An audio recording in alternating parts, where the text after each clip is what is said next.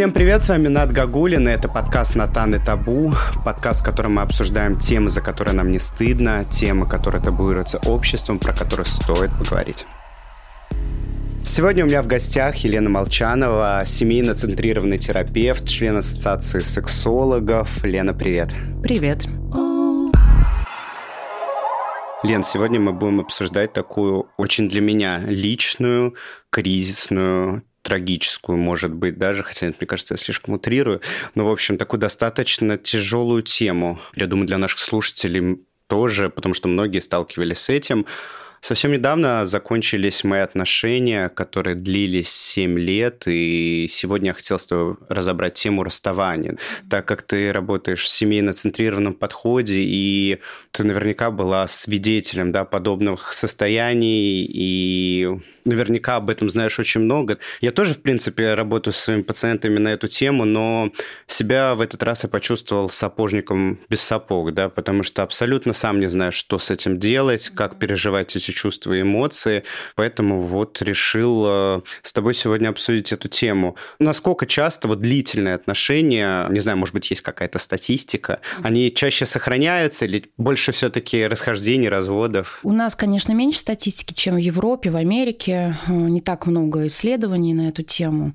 Каждая третья пара расстается или развод, да, если это официальный брак. Угу. Как правило, обычно после четырех лет совместной жизни. И есть даже ну, некие кризисные этапы. Мы рассматриваем, мы семейные психологи, пару как тоже организм, как такую систему, и она живет, развивается, растет, помимо того, что каждый участник этих отношений сам проходит свое становление, рост, развитие, и пара развивается. И есть кризисные периоды. И, как правило, вот э, я вижу в своей работе, что расставание, оно как раз выпадает на кризисный этап. Даже можно назвать э, годы. Там, знаешь, сначала это первый э, год совместной жизни, потом 5-6. Угу. У меня, кстати, был развод с мужем mm. после шести лет совместной жизни. И потом О, мы... значит, ты знаешь об этом не понаслышке. Да, через два года мы заново женились. А. Ты не знал? О, теперь знаю. Да, я очень люблю рассказывать эту историю клиентам, потому что очень понимаю, что такое кризис, расставание, горевание, депрессии. Всегда делюсь, если это важно, и как-то могу поддержать. То есть это некая закономерность, правильно я понимаю? Это кризис, да. То есть вот я называю тебе сейчас э, цифры, да, это вот первый год совместной жизни, потом примерно вот 5-6, потом где-то 10-11, потом примерно 15, э, ну, тот самый кризис опустевшего гнезда, когда вот, допустим, первый ребенок уже достигает ближе к совершеннолетию возраста там, да, и уезжает, и вот двое понимают, что они давно уже не знают друг друга, да, занимались детьми, то есть больше были как в родительской позиции. И вот еще есть последний кризис 21-23 года совместной mm. жизни. Вот, кстати, мои родители развелись после 23 лет совместной Ого. жизни. Я думал, такое не бывает. Я думал, те mm-hmm. люди старой закалки, они типа все как бы навсегда вместе. Это же Такое, угу, такое да. тоже бывает. Вау. Да. Как правило, выпадает, правда, ну, вроде бы нам кажется, э, что-то назрело, но мы видим вот с коллегами, да, когда работаем с парами, с супружескими парами или с партнерскими отношениями, мы видим, что не просто накопились взаимные претензии, там то, о чем не говорилось. Тут совпадают разные аспекты, там какие-то социальные изменения в жизни каждого партнера, потребности, ценностные изменения. Есть даже некая теория влюбленности. Там должно быть соблюдено 8 постулатов, ну чтобы отношения были долго и вот годами развивались. Ну-ка, расскажи-ка нам. Во-первых, э, задача э, в первые э, пять встреч, пять свиданий узнать как можно больше о партнере. Наша задача, когда мы знаем знакомимся, чтобы было как можно больше пересечения по ценностям. Угу. Да, вот ценности, то, без чего мы не можем жить, то, что наполняет нашу жизнь. И, как правило, у мужчин это работа, деньги, машина даже угу. отдельно как угу. ценность. Это прям отношения, это друг, это отдельная важная фигура в жизни у мужчин многих машина. У меня есть клиент, который называл ласково свою машину лягушонок. Мой лягушонок. Секс угу. отдельно ценность у мужчин. Там самореализация, развитие, достигаторство, какие-то проекты, дом, квартира, не знаю, там, да, имущество. И где-то там к концу угу. обычно вспоминают про семью, угу. про детей, да. Ну, все-таки по статистике, правда, и это детерминировано тоже, да, биологией. Угу. Предназначение мужское у женщин на первом месте вот как раз любовь, отношения, дом, семья, дети, может быть, там путешествие, там саморазвитие, и уже только ближе к концу все, что касается там карьеры и прочее. То есть угу. все-таки есть это полуролевое разделение, угу. мы это видим. Угу. И вот наша задача, чтобы как можно большее количество ценностей пересекалось, то есть было одинаковым. Угу. А еще надо генерить совместные ценности. Разрабатывать, это могут быть какие-то увлечения, какие-то, может быть, поездки. Не знаю, у меня есть пары, которые там вместе по горам лазят, им это нравится. Это, кстати, тоже хорошо. Угу. НЛП психологи сказали бы тебе, что это как раз якорение. Mm. То есть совместно mm-hmm. пережитые яркие эмоции на пике. Адреналин, э, кортизол mm-hmm. запоминается как ничто другое. Там, mm-hmm. да, и лицо твоего любимого рядом. Вот они вместе прыгают с парашюта, вот они вместе там на байдарках спускаются. И вот эти пары, они там вместе с детьми в слингах тусуются. Такие вот э, немножечко сумасшедшие со стороны, mm-hmm. но очень крепкие. Mm-hmm. То есть они еще закрепляют это очень яркими совместными эмоциями. Это тоже второй секретик практик. Угу. Да? То есть, смотри, совместные ценности, э, как можно больше пересечений, генерить их вместе, придумывать, э, постоянно в это вкладываться, обсуждать, планировать как бы угу. мы это не любили, но планировать нужно даже отдых. Угу. Да? И прям выделять на это время.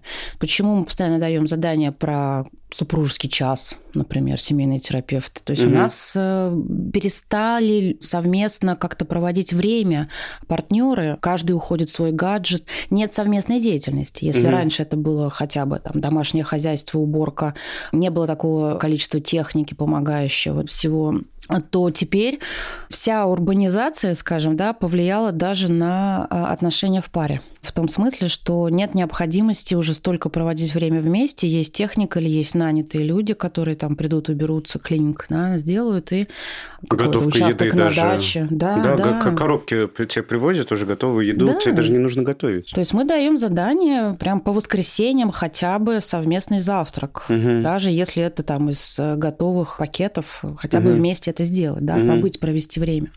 Из той самой теории влюбленности, значит, помимо ценностей совместного времени, да, угу. там даже есть некий процент, это должно быть хотя бы 30% как бы из общего, да, там то, что касается работы, саморазвития. 30% в неделю должно быть какого-то совместного времяпрепровождения. Угу. И это не смотреть кино вдвоем. Mm. Потому что, когда мы смотрим кино, мы в экране, мы не коммуницируем, мы не общаемся. Mm-hmm. Мы, да, мы там держимся за руку, мы можем там на задних креслах места для поцелуев, там, да, как-то поцеловаться, погладиться, но мы не разговариваем, mm-hmm. мы не узнаем друг друга, мы не развиваем эту близость. Mm-hmm. Поэтому мы даем задание сходить погулять в парк, даже вот такие вещи, там, съездить вместе на велосипеде, на самокате, mm-hmm. так, чтобы была возможность обсуждения.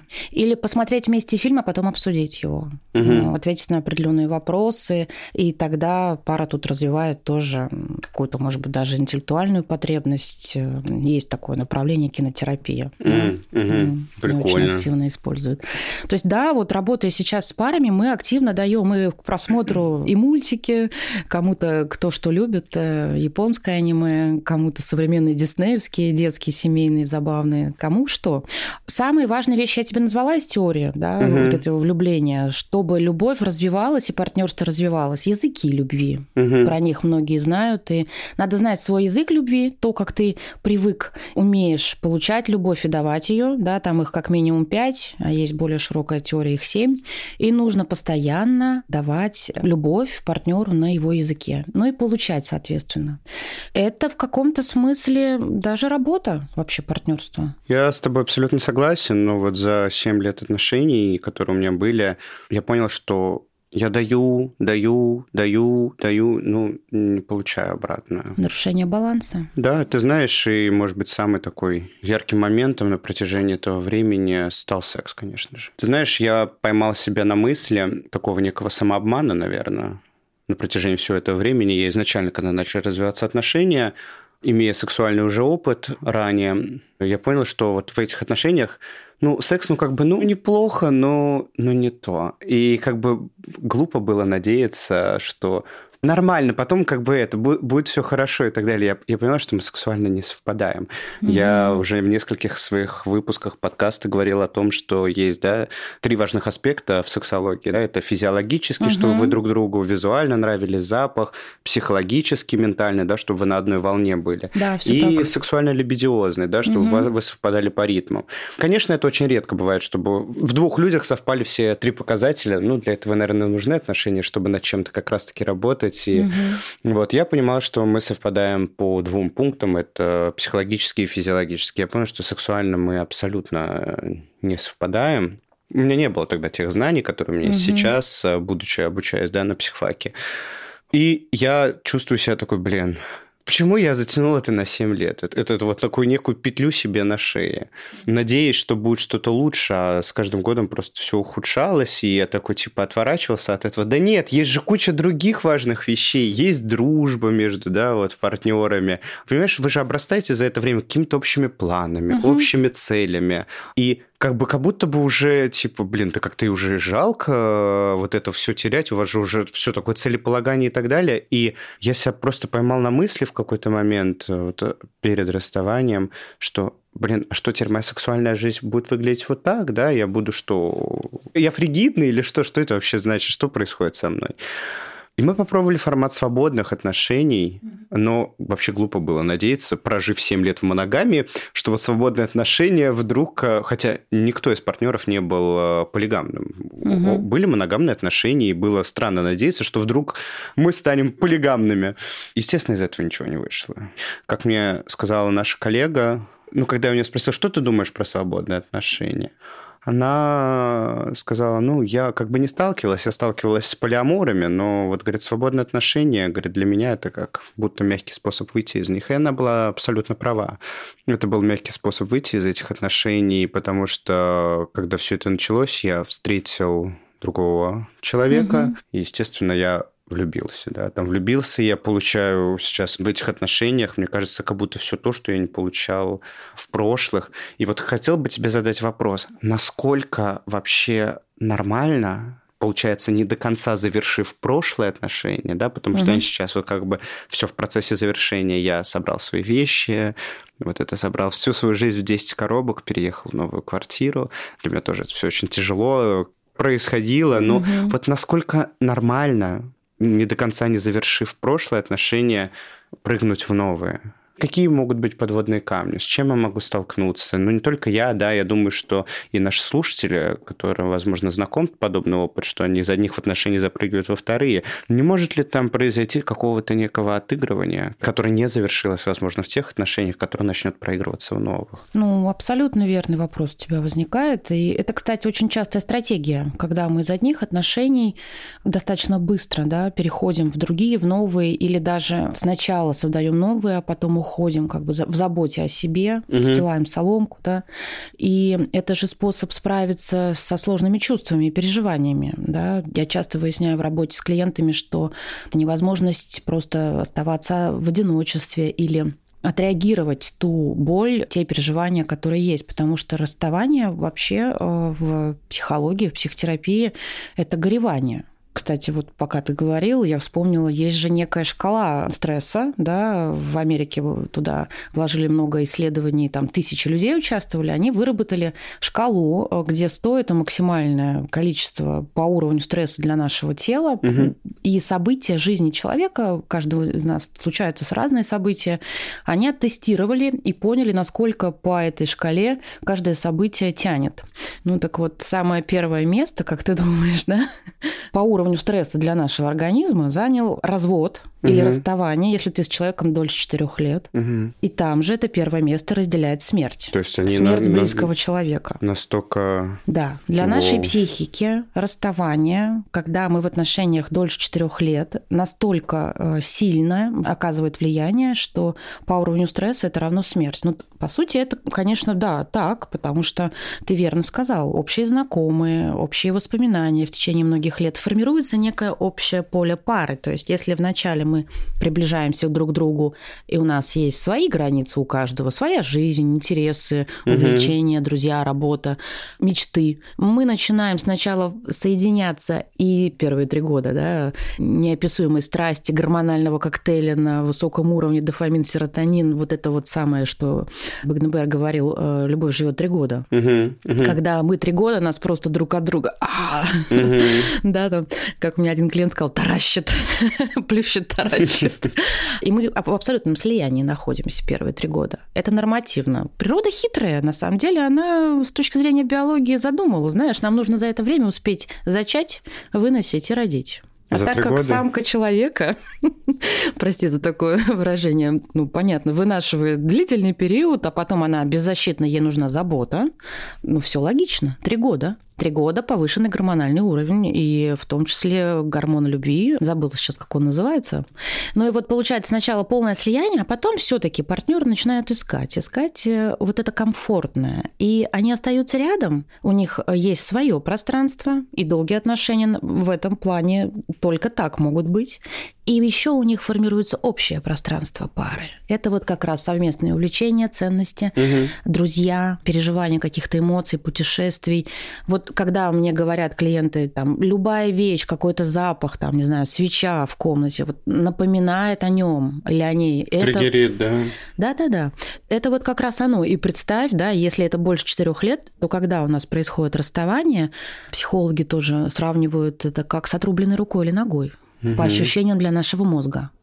Мы, кстати, рекомендуем в этот период ходить на какие-то такие, знаешь, активити, где есть контакт с телом противоположного пола, то есть вообще просто контакт с людьми. Это могут быть занятия танцами, э, групповой э, фитнес, там аэробика, сайкл, я знаю, да. ты занимаешься прекрасно. Да, поддерживаю. Я как раз сейчас на стопе, потому что мне как-то, я говорю, не просто этот период дается. Угу. Еще понимаешь, параллельно заканчивается этот период, и у меня параллельно развиваются новые отношения. И я, ты не представляешь, что я в каком-то очень фрустрированном состоянии. Я не понимаю, что, что происходит, я как-то немного запутался и угу. такой, блин. Дай себе время. Я еще, понимаешь, я заметил, что как будто я очень тороплюсь. Я уже говорю новому человеку о том, что, а, слушай, я э, собираюсь, кстати, сделать дубликаты от своих апартаментов. Просто если ты у меня останешься, если надо будет куда-то уйти, чтобы, ну, можно было закрыть апартаменты. И я вижу, как реагирует человек. Человек немножко, ну, не то, что немножко, человек в ахуе, потому угу. что как бы я за два месяца очень сильно форсирую события, как будто бы. И я тоже, мне кажется, блин, ну, мне кажется, как будто вроде как окей, потому что я использую, типа, такие паттерны поведенческие, которые как бы были у меня в прошлых отношениях, потому что там мы знакомы 7 лет, и как бы, ну, как бы вот, я совершаю как бы те действия, которые как обычно. А тут у меня как будто, знаешь, мой мозг мозг еще не перестроился в понимании того, что это новый человек. Вы знакомы два месяца.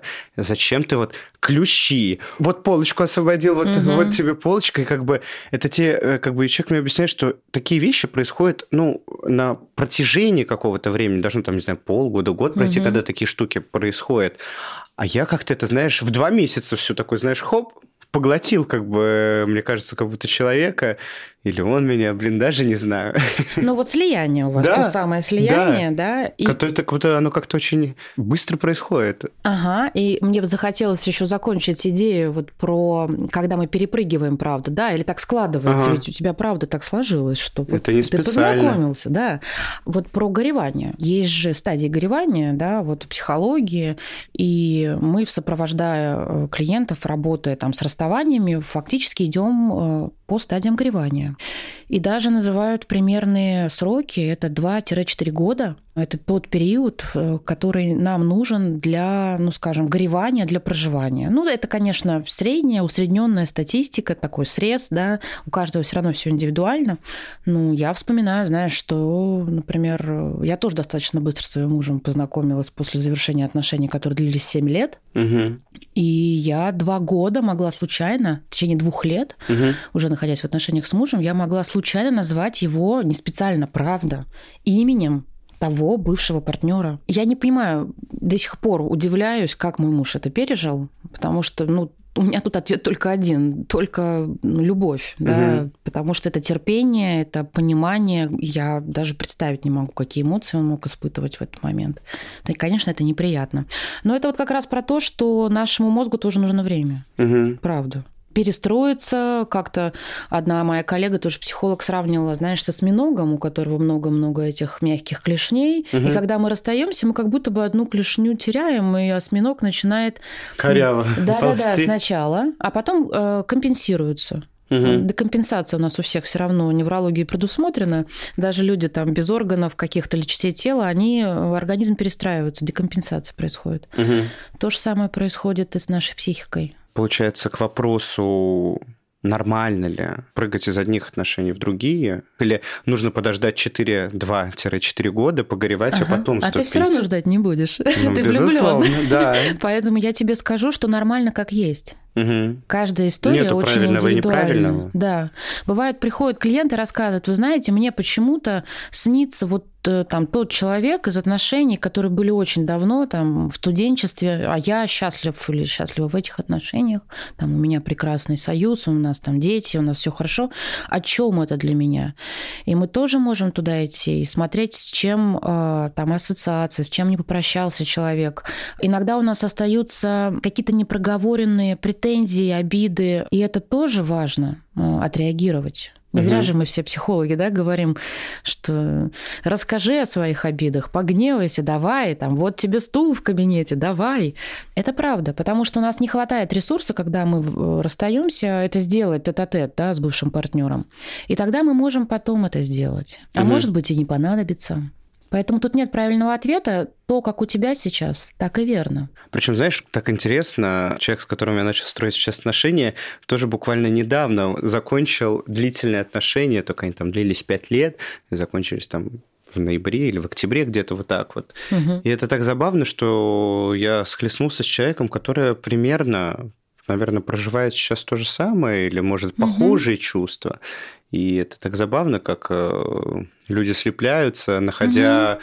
как будто какое-то общее переживание, люди на этой волне как-то... Да. Такое, знаешь, э, если, да, там говорить, какого-то я декомпенсирую себе отношения, э, завершение отношений с новым человеком, и человек как будто декомпенсирует себе отношения с новым человеком. Типа вот, потому что все равно же наш мозг, получается, привыкает, да, на протяжении 7 лет, что там 7, 5, ты говоришь, угу. вот 4, от 4, угу. да, что кто-то должен быть рядом. И, конечно, это безумная, мне кажется, такая травма и переживание, что человека нет рядом. Вот это переживание вот этого одиночества, угу. и что мозг быстренько ищет, ищет замену это вот как в моей голове складывается то, что происходит, не знаю, с людьми, которые из-за них в отношении прыгают другие. Да, абсолютно так. И я сейчас подумала, ты знаешь, это частый запрос вообще на консультациях.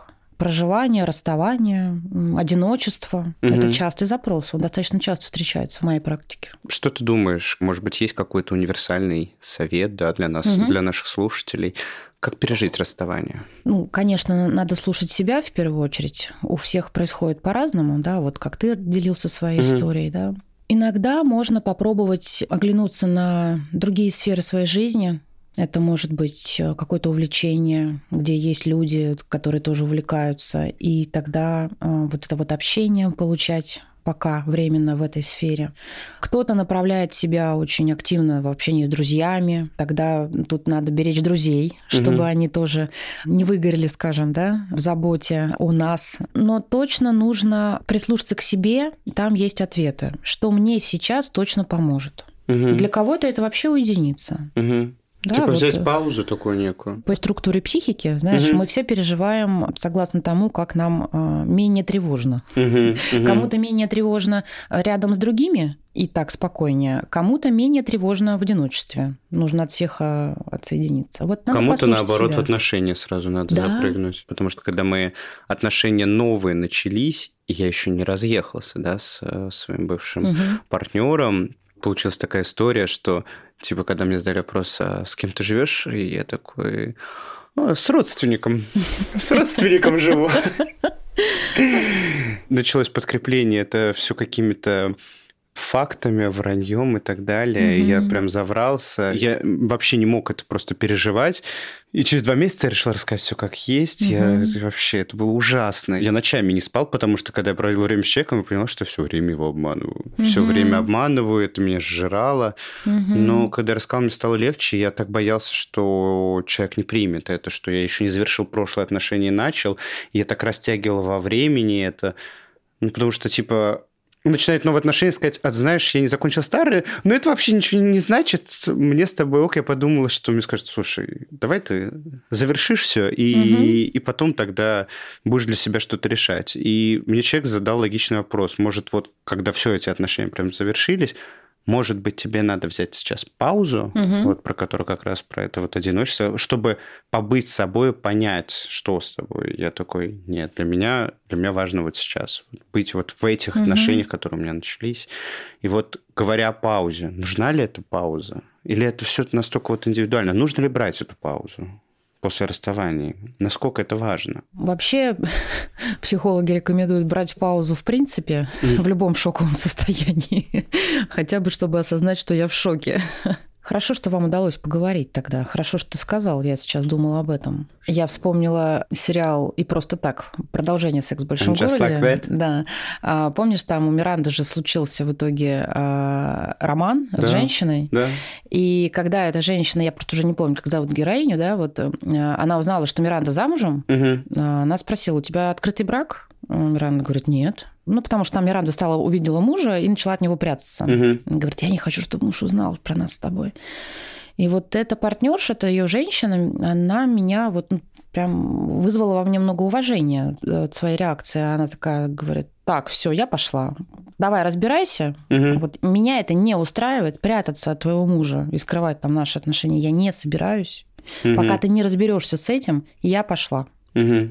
Это вот история про то, что ту конкретную женщину, да, а, ну, новую партнершу Миранды, ее не устраивало вот такое расположение дел, вот, вот такие да, факты, что она не хочет, не готова там никому врать, там, прятаться угу, и прочее. Угу. И это про границы. Она понимает свои границы, она может их отстоять. И даже несмотря на то, что она любит там Миранду, да, ей хорошо, она все равно берет этот выбор, делает и идет. Угу. Вот мы каждый делаем этот выбор для себя. Надо отталкиваться от себя. Я останавливаюсь и прислушиваюсь. Мне нужна пауза, или я двигаюсь в новые отношения, потому что мне там хорошо, и тогда я нахожу в себе силы говорить о том, что сложно. Сложно, конечно, тяжело говорить, потому что это же страх потерять, а вдруг меня не примет да. этот человек, который мне так нужен. И приходится врать, и, как помнишь, э, известный Милтон Эриксон, да, говорит, что типа меня спрашивают, зачем ты там врал, да, зачем угу. это все, зачем эти все детали? А я понимаю, что наш мозг, в моменте, да, выбирать самое лучшее решение из миллиарда, которые возможных, угу. и ты не можешь себе объяснить, да, там потом, а зачем я врал? Ну, конечно, как бы можно рационализировать это так, что не хотел тебя спугнуть, не хотел удержать, было страшно сказать все как есть, потому что я сам не знаю, как, а как сейчас есть. Я сам не понимаю, что происходит. Я в процессе завершения, у меня не каждый год заканчиваются отношения, угу. и это, и ты не знаешь, как правильно. И это было тяжело, но я все-таки рассказал, мне стало легче. И когда человек начал говорить, может, тебе надо, э, там, не знаю, взять паузу, ну вот, я такой, типа, меня аж прям зло взяла. Я сам знаю, как мне надо. Не mm-hmm. надо мне говорить, что мне надо сделать. Mm-hmm. Я уже сделал свой выбор. Я, я ну, знаю, mm-hmm. как мне лучше. А вот в этом его, может быть, тебе надо взять паузу. Я слышу заботу и любовь да. заботу о тебе. Согласен. Но на тот момент мне казалось, типа, это что, проекция? Типа, ты меня так сливаешь, угу. типа, очень мягко. Угу. Сразу же чувствуется какое-то вот такое вот отторжение, типа, тебя отталкивают, может быть, этим. Это вообще, я думаю, что связано с, может быть, мое предположение, опять же таки, с типами привязанности. Конечно. Да? Конечно. Потому что вот я, допустим, про себя знаю, что у меня тревожный тип привязанности. У меня тоже. Да, что мне надо вот так вот схватиться. Вот, у человека, с которым, да, я сейчас строю новые отношения, я знаю, что избегающий, да, да, избегающий тип привязанности. И вот, и это так забавно, когда я вот прям замечаю, да, закономерность какая-то тревожный тип привязанности всегда привязывается к избегающему типу да. привязанности. Это прям какая-то классика. Да. Ой. В общем, как-то вот так вот. Вот так вот у меня происходит, Лен, сейчас жизнь. И... Я на самом деле в какой-то степени радуюсь, чувствую радость за тебя, за то, в чем ты сейчас находишься, потому что это новое, это движение, и главное, чтобы ты был счастлив. Знаешь, я впервые за долгое время могу сказать точно, что я абсолютно счастлив. Я абсолютно счастлив, это так по-другому. Все мое... Э, я начал видеть вообще... Я начал видеть свои какие-то перспективы гораздо, гораздо иначе, чем я видел до этого. Угу. Потому что когда я был в длительных отношениях, я не видел как-то своего какого-то там, можно сказать, развития. Я больше видел развитие другого человека. Это как-то, типа, у вас есть какое-то целеполагание общее, но как-то перспективы больше видишь другого, чем свои. Это тоже про баланс. Вот, и я понимал, что я вижу перспективы другого человека, и ты знаешь, ты называешь имя другого человека больше, чем свое, угу. и ты такой понимаешь, что ты свою жизнь заместил другим человеком. Ты знаешь, вот сейчас приходит такое понимание, что ты короче, типа не знаешь ничего про себя вообще. И тут это так круто открывать границы самого себя, узнавать, что, блин, да, оказывается, я такой прикольный, классный человек, и эти границы ты раскрываешь как раз с новым человеком. Оказывается, что ты не фригиден, и когда тебе во время секса говорят, ты такой страстный, я такой, да? А, ну да, да, оказывается, я страстный, да, оказывается, ты понимаешь, что что это вот так. В общем, блин, расставание, дорогие слушатели, это не конец, это только начало. Вот лично для меня. Надеюсь, вам было интересно сегодня узнать, да в смысле надеюсь, я уверен, что вам было интересно узнать сегодня о том, как переживать расставание, какие дороги для вас открываются на этом пути, и какие этапы мы проходим, кризисы. Нет правильного и неправильного решения, нет никакого учебника, где вам расскажут, как нужно действовать. И слушайте этот учебник, читать никто все равно не будет. Нужно выбирать э, себя и слушать себя всегда. Каждый раз, когда, и уж тем более, когда плохо, да, потому что только там все ответы внутри себя. Согласен. Если вам тяжело справиться с подобными чувствами, эмоциями, и вам тяжело переживать расставание с человеком, или вы хотите сохранить отношения, а, семейная терапия – это отличное подспорье. Личная терапия также отлично поможет вам а, в разборе непонятных, сложных чувств и эмоций. Поэтому наша профессия с Леной – прекрасная возможность а, помочь вам в этом. Ну что ж, с вами был подкаст «Натан и табу». Сегодня у меня в гостях была Елена Молчанова, семейно-центрированный терапевт, член Ассоциации сексологов. Лена, спасибо тебе большое, что пришла. Спасибо, что пригласил. Подписывайтесь на нас на всех мировых платформах, а, ставьте оценку этому выпуску, пишите ваше мнение в комментариях. До встречи в следующем выпуске. Пока. Пока.